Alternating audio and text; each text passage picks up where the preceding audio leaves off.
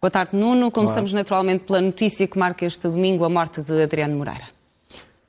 Eu acho que, acho que quando uma pessoa morre, sobretudo quando uma pessoa que acaba por ser um bocadinho maior do que a, do que a vida e do que a história, um, temos que distinguir entre os incidentes, os acidentes, uh, os pormenores, os episódios. Esses podem não agradar a gregos e troianos, sem dúvida, todos nós sabemos isso. E depois pensar antes na, na essência, acho eu. Uh, ou antes, pensar antes na essência. E a essência, para mim, uh, em relação a Adriano Moreira, uh, era o de uma pessoa que amava profundamente Portugal, mas não o amava apenas com o coração.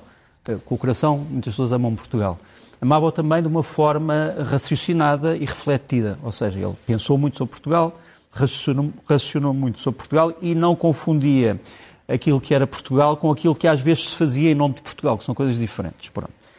E, e, nessa sua reflexão sobre Portugal, pensou em muitas coisas que são importantes para este programa, para o leste-oeste, sobretudo em relação à posição estratégica de Portugal.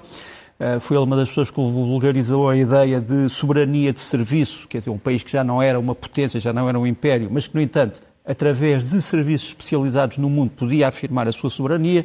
Foi ele também que pensou o Atlântico não propriamente como um oceano, mas como uma espécie de um mar eh, com duas margens, uma era o Brasil e outra era Portugal, e isso tinha consequências estratégicas importantes. Também a, a, a, sua observação de que os países da CPLP eram todos países ribeirinhos, ou seja, países costeiros, e, portanto, Portugal tinha no mar Uh, algo que não podia uh, desprezar, não podia esquecer. Aliás, por alguma razão, ele foi durante muito tempo dentro das Forças Armadas, especialmente querido pela Marinha.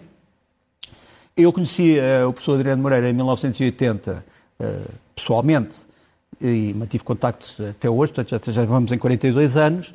Eh, e conheci-o a propósito de um outro episódio, eh, mas que era importante, que era a primeira revisão constitucional que estava a começar a ser pensada, só, só se fez em 82, mas ele já tinha ideias muito precisas sobre o que é que deveria ser a nova Constituição, uh, o que é que deveria ser a Constituição Portuguesa revista a partir de 76, uma Constituição menos ideológica, com outro tipo de instrumentos, e, e, e, e demos muito a partir daí, depois com menos frequência, provavelmente. A última vez que eu me lembro de uma carta dele foi a propósito de um livro que eu publiquei sobre as memórias do meu avô na Primeira Guerra Mundial e ele tinha também muitas coisas para dizer sobre esse tempo, sobretudo em torno da sua família. E, portanto, temos que aqui nos curvar perante a sua memória e, e, sobretudo, a pensar que ele, nas relações internacionais, eh, é uma personalidade que marcou Portugal, assim como Alberto Franco Nogueira marcou na diplomacia, Jorge Borges de Macedo marcou na história, Agostinho da Silva, por exemplo, na filosofia, podia falar de outras pessoas, mas uh, só para o século XX e de pessoas que, que nos deixaram, um, acho que tem que ser lembrado, como eu disse, na sua essência, não propriamente nos episódios. Passamos agora para o acordo alcançado esta semana entre Portugal, Espanha e França, uh, com críticas também à mistura. Bom, as críticas que eu vejo são sobretudo de alguns grupos uh, ecologistas ou que se dizem ecologistas e que acham que no fundo isto é uma aposta no cavalo errado, que é o, uh, no fundo o gás natural. Mas a verdade é que o gás natural pode ser o cavalo errado ao certo, mas é o cavalo em que temos que cavalgar enquanto não houver outro. Quer dizer, e uh, provavelmente a alternativa seria ou morrermos de frio ou morrermos de fome. E, portanto, enquanto houver este, esta energia de transição, que tem, é assim que tem sido tratada, nós temos que arranjar uma solução. E, como vamos ver aqui neste mapa, a verdade é que a solução já não vem daqueles pontos que estão ali riscados a vermelho, quer dizer, já não vem dos gasodutos de leste eh, que vêm da Rússia.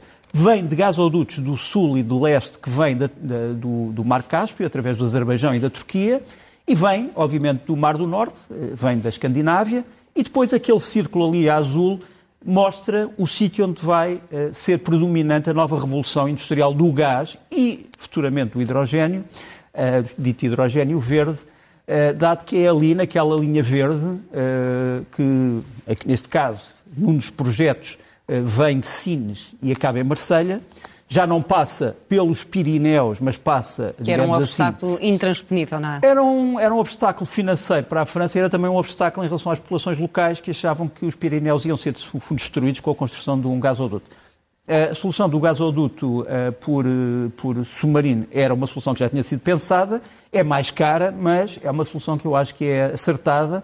Já não estamos, portanto, a falar daquele gasoduto que passava pelo meio da Catalunha, o chamado MidCat, falamos MidCat, eh, falamos no Bar-Mar, uma das, uma das eh, Bar-Mar por causa de Barcelona-Marselha, uhum. uma, das, uma das entidades, digamos assim, que vai ter importância nisto, por causa do gás natural liquefeito, é, são os Estados Unidos, mas também uh, Moçambique, quando Moçambique tiver gás de Cabo Delgado, Angola, que tem uh, uma grande refinaria de gás natural liquefeito, enfim, os grandes uh, exportadores de gás natural liquefeito, que vão ajudar a Europa a passar por este período de transição que vai durar alguns anos para substituir o, o gás russo. E, portanto, o Portugal ter apanhado este comboio acho que é, é extremamente importante e vamos ser um dos pontos estratégicos da reflexão energética sobre Portugal. Isto falando também um bocadinho daquilo que estávamos a dizer, de refletir sobre a nossa posição do mundo. E depois queria trazer uma segunda notícia, esta vai se concretizar para a semana. Este homem que nos vai aparecer aqui uh, chama-se Manish Sol, ele é um empresário uh, de origem uh, indo-indiana, mas que vive na Califórnia, tornou-se empresário na Califórnia, construiu aquele que é um dos grandes unicórnios, portanto, novas empresas já com grande capitalização no campo da análise de dados e decidiu transferir a sua empresa, que se chama Reltio, eh, para eh, a Europa. E qual é a capital europeia que ele vai escolher como sede da empresa na Europa? Lisboa. Havia outras candidaturas, Milão, eh, Paris, Londres, Madrid, penso também Barcelona, mas Lisboa foi a escolhida porque se considerou, do ponto de vista da Reltio, que se tratava do sítio mais importante de novas tecnologias na Europa e de grandes empresas a começar a crescer. Portanto, acho que Portugal aposta bem nas novas tecnologias e também nas tecnologias tradicionais. E precisávamos dessa boa notícia. Quanto à guerra na Ucrânia, atenções centradas na região de Kherson. É verdade. Kherson, uh, muitos russos uh, que apoiam o Kremlin esperam que não se vá transformar na Dunkerque da Rússia. As pessoas que já não se lembram, mas se lembrarão provavelmente o filme Dunkirk, sabem que em, mil, em maio, entre maio e junho de 1940 uh, eh, o Reino Unido teve que evacuar território, no fundo, da, da França e da, e da, Bélgica, e estamos a falar de quase 400 mil soldados que tiveram que ser evacuados em muito pouco tempo, ou teve que se proceder à sua evacuação em muito pouco tempo, e, e, e, portanto os russos esperam que as unidades que neste momento estão cercadas em Kherson, na margem norte do Dnipro, que não tenham a mesma sorte, eh, que tenham a mesma sorte, ou seja, que possam ser eh, retiradas e não aniquiladas ou feitas prisioneiras. Vamos mostrar aqui um mapa que me parece importante porque há boatos de que a Rússia se preparava para dinamitar a barragem de Nova Kakovka, que está ali em cima, circulada a vermelho. A, a, a norte, nós temos o sítio onde estão os ucranianos, portanto, as forças ucranianas estão a norte do Dnipro, as forças russas a sul do Dnipro. Uh, o que é que aconteceria se aquela barragem explodisse? Uh, aconteceria aquilo que vemos em baixo, ou seja, uh, o Dnipro galgaria as suas margens e tragaria várias povoações e a própria cidade de Kelsa. Mas o problema é que, se nós olharmos para aquela linha amarela, a linha amarela é a linha onde chegariam os ucranianos nesta primeira ofensiva. Saber se chegam ou não, ou se chegam mais tarde ou mais cedo é outra questão, mas chegariam ali. Ora bem, como vemos, quem perderia mais com a destruição da barragem seriam as forças russas, porque ficariam na margem sul totalmente inabilitadas de combater. É evidente que pode dizer, bom, mas os ucranianos também não podiam avançar. Muito bem. Mas se isto for feito uh, pelos russos, quando as tropas russas ainda estão na margem uh, norte, perto do Dnipro, seriam, seriam tragadas pelas águas. Penso que o comando russo não quer isso, portanto, espero que as pessoas pensem bem nas consequências de um desastre deste tipo. O que é que está a passar muito rapidamente? Os ucranianos estão a avançar, continuam a avançar no silêncio, eles não querem dizer onde é que estão, em que sítios é que estão, mas estão já, digamos assim, muito próximos da capital, portanto, Kherson. Estamos a falar todos da margem norte, portanto, ali onde está escrito Forças Ucranianas. Um, já estão a ser lançados muitos panfletos em várias cidades de Kherson, portanto, a margem sul, a anunciar a chegada das forças, portanto, os, digamos, a rede de resistência ucraniana está a colar estes panfletos por toda a parte, a prevenir as pessoas, para terem precauções, para denunciarem agentes russos, para tomarem determinado tipo de medidas, e já está a aparecer por toda a parte. Depois há aqui uma imagem, que é uma imagem triste para a Rússia, que é eh, a chegada de caixões à capital, Kherson, eh, onde há caixões, obviamente, eh, a previsão ou existência de mortos, e nós sabemos que as forças russas estão neste momento a ser um, fortemente flageladas pelas forças ucranianas, que estão muito bem preparadas. Nós dissemos no outro dia no, no Guerra Fria com os Zé que os ucranianos têm aqui uma ofensiva entre 25 a 30 mil homens, o que é, são muitas, muitas forças. A Rússia terá um número provavelmente igual, mas mais já perto do sul, já perto da Crimeia. Depois temos ali uma outra imagem que é da evacuação de edifícios públicos, neste caso um dos bancos de Kherson, porque a Rússia está a tirar de lá não só o pessoal militar, mas também o pessoal civil russo ou ucraniano que colaborou com a Rússia. Portanto, são cenas que a Rússia não está a gostar de ver. Já me têm perguntado várias vezes, mas quem é que está a defender Kherson do ponto, do ponto de vista russo? São, são, é material de segunda ordem ou não? Pode ser material de segunda ordem, mas também muitos materiais modernos, como vamos ver aqui. Eh, os ucranianos, neste vídeo, eh, capturaram um dos carros de combate mais recentes das Forças Armadas Russas, o T-90.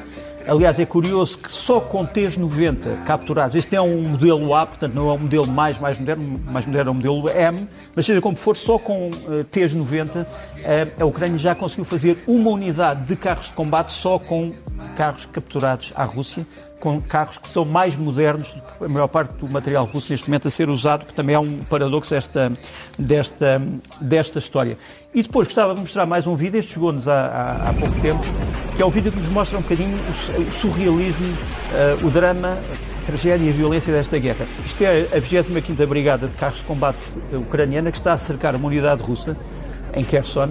Nós vemos a certa altura que o cerco tenta ser quebrado por uma unidade uh, que nos vai aparecer ali à esquerda de uh, caminhões que vão transportar não só soldados, mas também uh, artilharia.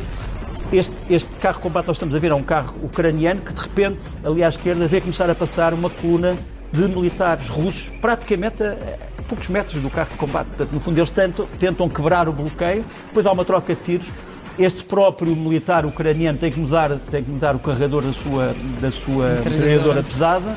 Uh, vês passar mais carros russos transportando artilharia uh, com o famoso Z, Z. Uh, digamos assim. Sim. Passam entre os carros de combate ucranianos e a artilharia ucraniana. Entretanto, há fogo de franco-atiradores, há fogo de artilharia. Portanto, isto é o caos da guerra que se vê todos os dias na Ucrânia, onde continuam combates que nos fazem lembrarem muito eh, as tragédias da Primeira Guerra Mundial. Isso leva-nos ao, ao, próximo tema para tentar perceber eh, em que moldes continua ou está a mobilização parcial de, de russos para este conflito. Uma coisa seria a mobilização ideal. É evidente que a Rússia percebeu, tarde demais, que não tinha homens suficientes para ocupar a Ucrânia. Era uma coisa que já se diziam, que os, os, os militares russos na reserva já diziam, cautela, nós não vamos lá com os militares profissionais, não são suficientes e já os perdemos quase todos. Portanto, vamos precisar de alguém para guarnecer uma, frente, uma frente de combate. As pessoas talvez não tenham ideia. A frente de combate, neste momento, é, uma, é a distância igual a Barcelona a Varsóvia. É enorme. E, e portanto, é preciso, são precisas muitas tropas e a Rússia eh, tinha que levar a cabo esta mobilização. O problema é que eh, a Rússia, no papel, tem 2 milhões de homens em exército, mas não os tem e, é, e, falta saber quem é que são estes homens, e não os é? que foram mobilizados, eh, tens razão, nós temos a visão idílica do problema, que é a chegada do Presidente Putin a uma base de paraquedistas em Ryazan, onde realmente tudo parece normal. Os militares estão bem equipados, eh, ele, acerta, ele faz várias vezes a pergunta, mas tem algumas perguntas para o vosso comandante em chefe? E eles dizem, eh, não, não há dúvidas mesmo. Não, o equipamento está todo bom. Sim, está todo bom. Há uma teoria da conspiração que dizem que antes disso houve uma tentativa de, de, entrada física nesta unidade de um opositor, não sabemos se é verdade ou não, é aquilo que corre nos meios de Moscou, mas a verdade é que Putin levou a cabo esta, esta visita, depois disparou uma espingarda de precisão para mostrar que também há munições, que não há apenas armas. Mas a imagem que eu te posso mostrar, que me parece uh, mostrar mais a realidade que se passa em muitas unidades que não têm estes este prumo Aqui não há tem também este... uma, uma estratégia de marketing associada, sem dúvida, naturalmente. Sem dúvida, sem dúvida, sem dúvida. Mas aqui, uh, Vladimir Putin quis mostrar que está tudo normal. Mas nós depois vemos imagens como estas, que são imagens tristes, são imagens tristes. Estamos a falar de um padre ortodoxo que está a abençoar os mobilizados e, como vemos, uh, não é propriamente uh, a flor da juventude que está aqui. e, no entanto, são esses homens que são treinados em 4, 5 dias, como tem sido denunciado por muitos que têm sido aprisionados, um, e muitos que ainda estão nas suas posições sem comando, são, ao fim de 4, 5 dias, embora alguns deles já tivessem tido experiência militar com outros equipamentos, noutros conflitos, não é a mesma coisa, uh, ao fim de 4, 5 dias são lançados para, para invadir um país. Quer dizer, se fosse para defender a sua própria pátria, percebíamos, para invadir um país vizinho, ao fim de 5 dias, ser lançados, uh, vê o que é que deve passar na cabeça destas pessoas. E, portanto, esta mobilização é, é em muitos aspectos, uma imobilização. Avançamos para, para o próximo tema, humilhados uh, e ofendidos, uh, e são vários os vídeos que nos trazes aqui a esse propósito. São, porque nós esquecemos que esta guerra começa com uma acusação feita por Putin a Zelensky, dizendo que ele era um drogado, que comandava um regime nazi, e foi-se daí até ainda mais baixo. Quer dizer, as feridas físicas desta guerra são bastante menores que as feridas psicológicas que vão ser deixadas por esta guerra de insultos, de provocações, etc. Uh, repara, por exemplo, os chechenos. Os chechenos estão divididos. Há chechenos que apoiam a Rússia e há estes chechenos que apoiam um, a Ucrânia, que fazem parte de uma unidade chamada uh, Unidade do Sheikh Mansur. O Sheikh Mansur foi um herói checheno do século XVIII que se opôs ao Império Russo, uh, que acaba por chamado Mansur, o Shurma, o vencedor. Ele tem um fim trágico e esta unidade chechena, que vemos aqui com um canhão sem recuo, penso de fabrico sueco, uh, está uh, em ação contra aquilo que eles pensam se, ser a Chechênia traidora, ocupada pela Rússia. Do outro lado, tens quem? Tens o Sr. Ramzan Kadyrov, enfim, o líder de facto uh, e da iure da, da Chechênia, que tem os seus homens privados, que mandou os seus filhos menores, de 14 a 16 anos, aqui vêm eles, parecem mais velhos, mas pronto, mandou-os para, para a Ucrânia e eles trazem troféus de guerra. O que é que são? São três ucranianos que eles dizem que apanharam e que vem mostrar como troféus de caça ao seu pai. Isto tudo, obviamente, choca as pessoas, mas isto faz parte da tal dimensão dos danos psicológicos que levarão, se calhar, gerações a, a, a ultrapassar. E agora, o que é que se passa exatamente nos bastidores eh, da guerra, longe dos, dos olhares públicos e oficiais? Muitos mistérios, eu diria que os mistérios são quase maiores do que a realidade que nós vemos. Uh, mistérios grandes e pequenos e médios, uh, começar pelo mistério do avião, que mais uma vez cai hoje um, um Sukhoi um. 30 uh, na Sibéria, em Irkutsk. Eu vejo, vi o vídeo do avião há pouco tempo e ele cai como uma pedra. há uma teoria de conspiração de que há várias unidades aéreas russas onde há sabotagens. Há quem diga que isto tem a ver com falta de peças. Seja como for, a segunda queda é um de um mistério. avião numa semana. Uma semana, segunda queda.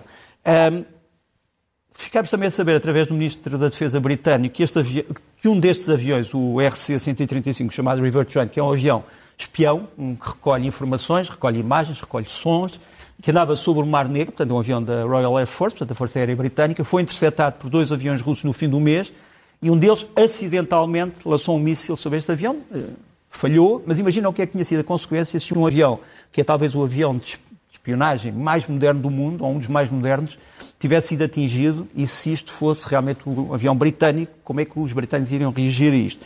Portanto, só para ver que nós andamos sob um fio de uma, um fio de uma navalha. Depois, a Alemanha tem sido muito criticada por não fornecer armas à Ucrânia, mas a verdade é que tem estado a fornecer as armas mais modernas que a Ucrânia neste momento tem. Isto é o, um radar feito pela, pela empresa Hensoldt, é o TRML 4D, é um, é um radar que consegue, a 250 km, identificar 1.500 objetos voadores desde grandes a pequeninos. Isso é particularmente importante nesta altura. Sem dúvida, sem dúvida. Ele vai integrar o, o novo sistema de defesa aérea que os alemães já instalaram na Ucrânia, o IRIS-T, mas só para te mostrar que a Alemanha, que tem sido acusada de tantas coisas, está a fornecer elementos de alta tecnologia que o próprio exército alemão não tem ainda.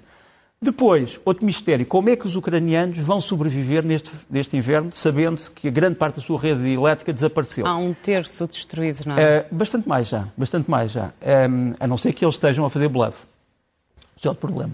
Uh, Esqueci-me disso dentro de um capítulo dos mistérios. Mas a verdade é que neste momento os ucranianos estão a ter vários planos de aquecimento, um deles através de geradores, isto é a campanha do Let's Talk About Generators, foi lançada agora. Já há muitos geradores de última geração que estão a ser uh, enviados para a Ucrânia e eles não querem dizer quantos, porque agora isto também já é um segredo de Estado, saber como, se, como que ser uma Faz casa. Faz todo o sentido, não é? Perante a ameaça Portanto, do, eles vão, eles vão essencialmente aquecer-se uh, com três coisas: geradores. Um, uma segunda que eu não sei se vou dizer, mas pronto, vamos ter a ver com água a ferver. E o terceiro, uh, que tem a ver com energias renováveis. Mas, portanto, há uma campanha em curso que, que imagina, uh, chega a mobilizar 500 mil pessoas em toda a Ucrânia, pessoas que vão reparar sistemas, que vão pôr novos sistemas, cada vez que um sistema é destruído, vão, vão fazer outro. E não é a primeira vez que a Ucrânia não. surpreende, porque já depois do início Sim, do conflito, em 24 de fevereiro, a própria Ucrânia começa a exportar energia Sim, elétrica para a é Europa é durante o conflito. Mas eu é? pensei que fosse lembrar outra coisa, que foi no princípio da ofensiva, a Rússia tinha dito que tinha destruído Tudo. o exército ucraniano, a força aérea ucraniana, não, não restava pedra sobre pedra. Uh, vemos o que, é que, o que é que se passou. Também temos...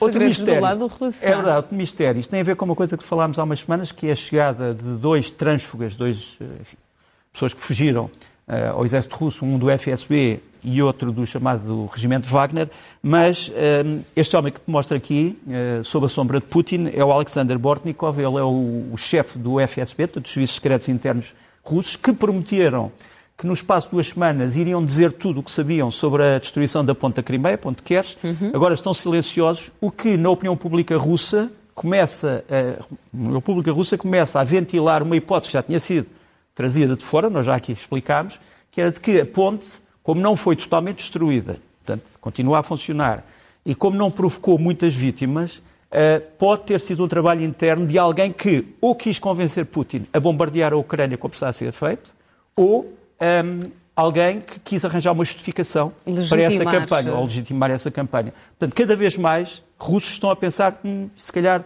ainda por cima, porque o próprio Presidente Zelensky diz que fez um inquérito aos seus próprios serviços nos últimos semanas e diz que a Ucrânia não tem nada a ver com este, com este, com este ataque. Portanto, uh, dentro dos mistérios, Eis um mistério. Há bocadinho falávamos uh, dos drones kamikaze iranianos. Uh, como é que olhamos para esta entrada uh, no conflito, o papel do Irão no conflito, quando o regime de Teherão tem tanta contestação dentro de, de casa? Precisa de mais amigos e não de mais inimigos. Mais amigos internos e externos e, portanto, precisa de se começar a comportar de outra maneira.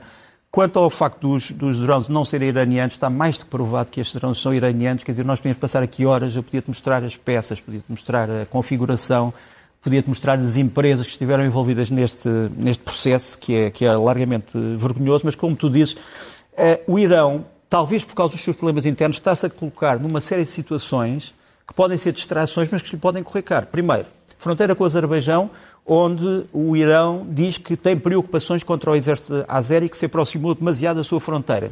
E então desencadeou grandes manobras, temos aqui uma imagem dessas manobras. Estas manobras foram consideradas provocatórias pelos militares do Azerbaijão, mas, quer dizer, mas eh, nada serve ao Irão meter-se com o Azerbaijão, que tem como protetor a Turquia e que tem eh, muitos meios militares. Pronto, portanto, é uma, se houver uma guerra daqui, não serve em nada aos interesses do povo iraniano. Depois, eh, os ucranianos eram amigos dos iranianos, aliás, as empresas iranianas trabalhavam na Ucrânia, por exemplo, no projeto Antonov, em vários aviões da Antonov, já não são. Portanto, os ucranianos hoje juntam-se ao mundo que protesta contra a carnificina e temos aqui imagens de protestos eh, ucranianos na embaixada eh, da Rússia, em, em, da embaixada de, do Irão, Irão em, Kiev. em Kiev. Fugiu uma boca para a verdade. Eh, e muitas destas pessoas que estão aqui eram pessoas que trabalhavam para a própria embaixada tratores, outros que dizem, mas quer dizer, vocês até há, há, duas, há, há um mês diziam que não tinha nada a ver com esta guerra e agora. Portanto, repara, o Irão também não mediu bem as consequências psicológicas para a opinião pública de todo o mundo do que se está a passar. Depois, o Irão tem os problemas que nós sabemos de contestação interna. Nós temos aqui estas imagens do bairro, um bairro que eu conheço, o bairro de Sayad Shirazi, que é um bairro que fica a leste, ligeiramente a, nor a nordeste de Teherão, perto de um sítio muito bonito, que é o Lago Chitgar. Porquê é que estas manifestações são importantes? É que isto é um bairro essencialmente habitado por militares e famílias de militares, sobretudo do Exército, que também estão descontentes por várias razões, não tem tudo a ver com a questão do, do véu, mas tem a ver com outros problemas. A verdade é que é uma manifestação contra o regime que depois foi reprimida no fim. Eu não vou mostrar essas imagens porque também temos aqui que poupar os, os espectadores. Mas pronto, eh, isto não era preciso. Por fim, eh, os ucranianos acusam o, o, o Irão de ter eh, trazido alguns destes drones eh, para a Rússia através do Tajiquistão. Se não nos esquecemos que em maio este homem, que é o chefe de Estado-Maior-General das Forças Armadas do Irão, foi ao Tajiquistão abrir uma fábrica de drones, muitos deles eh, da família dos drones que têm atacado a Ucrânia. Portanto, aquilo que os ucranianos dizem é que desta fábrica partiram também muitos dos drones que foram parar às mãos dos russos, depois foram pintadas na Rússia e foram expostos novos nomes. Aliás, o Sr. Peskov, o porta-voz do, do Kremlin, disse: Ah, não, não os drones são nossos, então não, tem, não vêm lá as letras. Quer dizer, as letras são russas, são em cirílico, portanto, são pintadas por nós. Uh, por fim, o ex-presidente Medvedev, que é o homem que tem sido usado como a voz dos leões ou das dos falcões da Rússia, foi visitar uma fábrica de drones a dizer nós também fabricamos drones. Temos aqui algumas das empresas que fabricam, STC, Zala Aero, Kronstadt. O problema é que os drones que são feitos por essas empresas não têm nada a ver com os drones que estão a atacar a Ucrânia. Também têm estado em ação, mas não são os mesmos e, portanto, convém não confundir as águas. É inevitável falarmos do resultado do 20 Congresso do Partido Comunista Chinês, que fica, desde logo, uh, marcado por, uh, um mistério chamar um incidente, um incidente, a retirada do Jintao incidente misterioso. Porque repara, este homem que, está, que vai ser retirado, como vamos ver, do Congresso, eh, estava na primeira fila ao lado Xi Jinping. Ele primeiro não quer sair, depois tenta levar os papéis que estão em cima de Xi Jinping e, ele, e o Xi Jinping faz assim para não, não o deixar levar os papéis. Uh, ao lado está um homem uh, chamado Li Zhanshu, que era o homem que no fundo tinha a responsabilidade do Congresso, que tenta uh, levantar-se depois e ajudá-lo. Uh, mas que é puxado... no ombro, não é? Não, ele toca no ombro, mas isto há uma parte antes em que a pessoa que já não vemos no ecrã tenta ajudá-lo, mas é puxada por um outro homem chamado Wang Huning, que é um dos ideólogos do partido, que diz é melhor é não te meter. Nós não sabemos muito bem o que é que se passou aqui. Quer dizer, nós sabemos que isto aconteceu antes de uma votação, que era uma votação decisiva para três documentos importantes, onde o regime chinês preferia que houvesse unanimidade.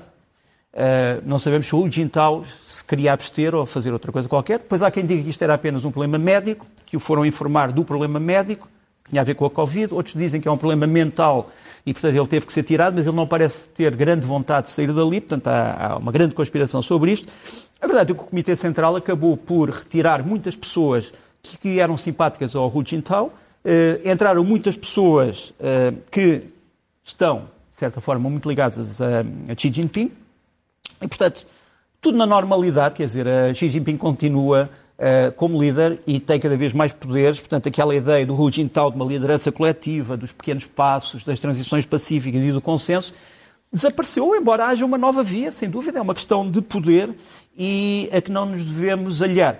Uh, agora, há aqui uma, uma entidade que também foi transformada, que é o chamado CCDI, que alguns chamam a Polícia Secreta do Partido, é a Comissão um, ehm, de Inspeção da Disciplina, depois também há uma Comissão de Disciplina, mas esta de Inspeção, dizem que os homens que o tiraram dali eram do CCDI, não, sabe, não sabemos.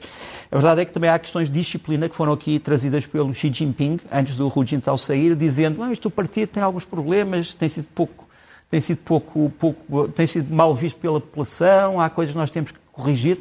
Portanto, fica este mistério, vamos ver qual é, qual é a versão oficial. Para já, a versão oficial é que ele está bem, está muito melhor da cabeça. E Pronto. deixar a nota que estas imagens que nós passamos agora não foram passadas não, na televisão não, pública não, uh, chinesa, não, é? Olhamos também para a, a realidade fervilhante do, do, Reino Unido, isto numa altura em que o próprio Rush, uh, uh, o antigo Ministro das, das Finanças, Rishi Sunak, obrigada pela ajuda. Uh, também já disse que vai, vai avançar com uma Sim, candidatura. Mas, mas repara, quer dizer, passar duas vezes sobre a mesma ponte, sabendo que as águas mudaram, não sei se vai resultar muito, mas, mas para lá disso mas tens a campanha. Temos aqui Boris não, Johnson tens a campanha, e interromper dizer, as férias. A chamada, a chamada BBC, a campanha BBC, que é Boris Back Campaign. Uh, já tem um nome. Uh, não sei, não sei. Quer dizer, eu sei que há muitos britânicos que, comparando o que seguiu, dizem ah, era melhor o Boris Johnson, mas na generalidade eu acho que as pessoas que queriam eleições, hum, muitas pessoas vêm perguntar, o rei não poderá provocar eleições? Não, o rei não pode provocar eleições no sistema constitucional britânico, o rei tem que, no fundo, uh, seguir aquilo que são as regras parlamentares e realmente se o governo perder uh, a sua maioria parlamentar por dissensão de deputados, o que pode acontecer, não estou a dizer que vai acontecer, mas pode acontecer, então aí o rei sim irá conformar-se com a realidade e decretará Vamos ver também se o povo eleições. britânico aceita mais um primeiro-ministro sem ir a eleições. Mas é? deixa-me só mostrar, não sei se já mostramos esta fotografia, é a fotografia do, do, do The Economist, sempre circunspecto, eh, que traz Welcome to Britain, portanto eles dizem... Um, ehm, Bem-vindos a uma palavra que não existe, mas que é o Grã-Bretanha e Itália. Uh, por onde é que vai a Britânia? Eu não sei. Uh, Porquê é que aparece aqui esta. Pode parecer um insulto aos italianos, não é um insulto aos italianos. Eles, no fundo, querem dizer que, assim como a Itália a economia italiana sobrevive às crises eh, e, portanto, sobrevive à política também, aparentemente, na, no Reino Unido, a economia terá que sobreviver a esta crise permanente. E avançamos para uh, um, um, último tema. Sim, só, só, muito rapidamente, só para dizer que um, eh, estes homens que vais ver aqui são os homens da UNECEF, que é a nova unidade da Guarda Civil Espanhola, que trata só da segurança nos aviões. Portanto, a Guarda Civil Espanhola tal como os israelitas e outros países, agora passa a ter uh, agentes especiais dentro dos voos uh, da Ibéria para, uh, e de outras companhias espanholas para proteger de atentados terroristas. Estes homens têm que ser altamente treinados, porque trata-se de decidir entre a vida e a morte num sítio como um avião. Avançamos para os filmes da semana. Uh, vamos para os, para os, filmes da semana, uh, que são essencialmente dois. Amsterdã, uh, um filme do David Russell, que é uma mistura de uma uma comédia negra, eh, um filme policial e de uma história de época, com muitos bons atores. Eh, há quem diga que são tantos bons atores que esmagam o enredo, mas eu acho que o enredo está bem, está bem concebido. E, e estreia para a semana em todos os cinemas de Portugal. Depois, um documentário sobre Cesária Évora. Da Ana Sofia Fonseca, nossa Ana Sofia conhecida, Fonseca. Eh, Como sabe, a Cesária Évora só começou a ser uma figura mundial já bastante tarde na sua vida, com 40 e tal anos, mas tem uma vida suficientemente rica e interessante, mesmo nas coisas eh, menos boas, que, que merecem que ela seja conhecida. Ela é, ela é realmente um grande património eh, da, da canção cabo-verdiana, mas também da canção mundial e, e das ligações ao Brasil e a Portugal. Voltamos outra vez à estratégia, mas agora à estratégia da cultura e da língua. E da Estratégia da Cultura e da Língua, passamos para os livros da semana. Vamos, olha, muito rapidamente, este livro que é bastante pesado, O Observar, do Desmond Morris, que é um livro que acaba de ser lançado, ali está, acaba de ser lançado, hum, e são as observações daquele homem que mais estudou o comportamento animal e as suas consequências, ou não, os possíveis paralelos com o comportamento humano. Depois, o Atlas Mundial da, da Água, do David Blanchon, eh, na semana que vai, vai, que vai começar, vai haver uma grande conferência entre eh, Israel e as águas de Portugal sobre a água, é no dia 27, e portanto isto é a propósito. Eh, depois ainda do Kenny Brown e do François Bougon, dois, eh, dois eh, livros sobre Xi Jinping. Eh, Xi, uma história de poder e na cabeça de Xi. Passamos para as sugestões A história eh, da vai muito, semana. muito a correr. E muito a correr. por Lisboa. Olha, começa, começa com Belas Artes, uma exposição de desenho, Drawing Room, na Sociedade Nacional de Belas Artes, de 26 a 30. Não sei se podemos ver o cartaz. Ehm, Vai ser muito interessante para as pessoas que gostam de desenhar e de ver desenhos. Saúde eh, isto. Depois, o Festival Semi-Breve em Braga, um, eh, que decorre de 27 a 30, um festival de música improvisada, música eletrónica e de novas tendências da música, eh, sinceramente a não perder. Depois ainda, o percurso por Portugal, 28, Casa de Música do Porto, 26, Autoclube de Lisboa, 29, Teatro de Diogo Bernardes, de Ponte Lima, de um homem chamado Manuel Linhares, muito influenciado por Ivan- Lins e outros, que vai, que lançou um CD chamado Suspenso, não sei se podemos ouvir um bocadinho. Ele vai levar eh, o seu canto servido por grandes instrumentistas, incluindo o David Binney, um grande, grande saxofonista, por todo o país, como eu já disse. Depois, a Orquestra de Jazz do Centro, que é um projeto interessantíssimo de cultura, de ensino e divulgação, que tem sede em Tábua, no distrito de Coimbra. Eh, Eles vão tocar no dia 27 com o trompetista Thomas Gantz no auditório eh, do Conservatório de Música do Porto e aqui estão a tocar um bocadinho, penso eu, domínio ucraniano. Estou a tocar ouvir. domínio ucraniano.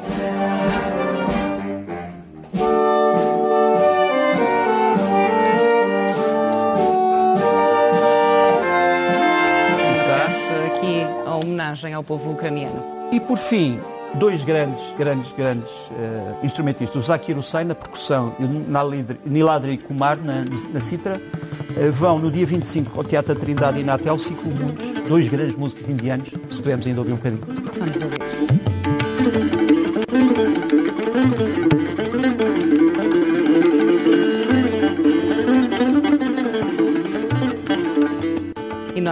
Forma do que terminar com a vanguarda do som e o ecletismo. Nuno Rogério, é sempre um gosto. Até Bom domingo.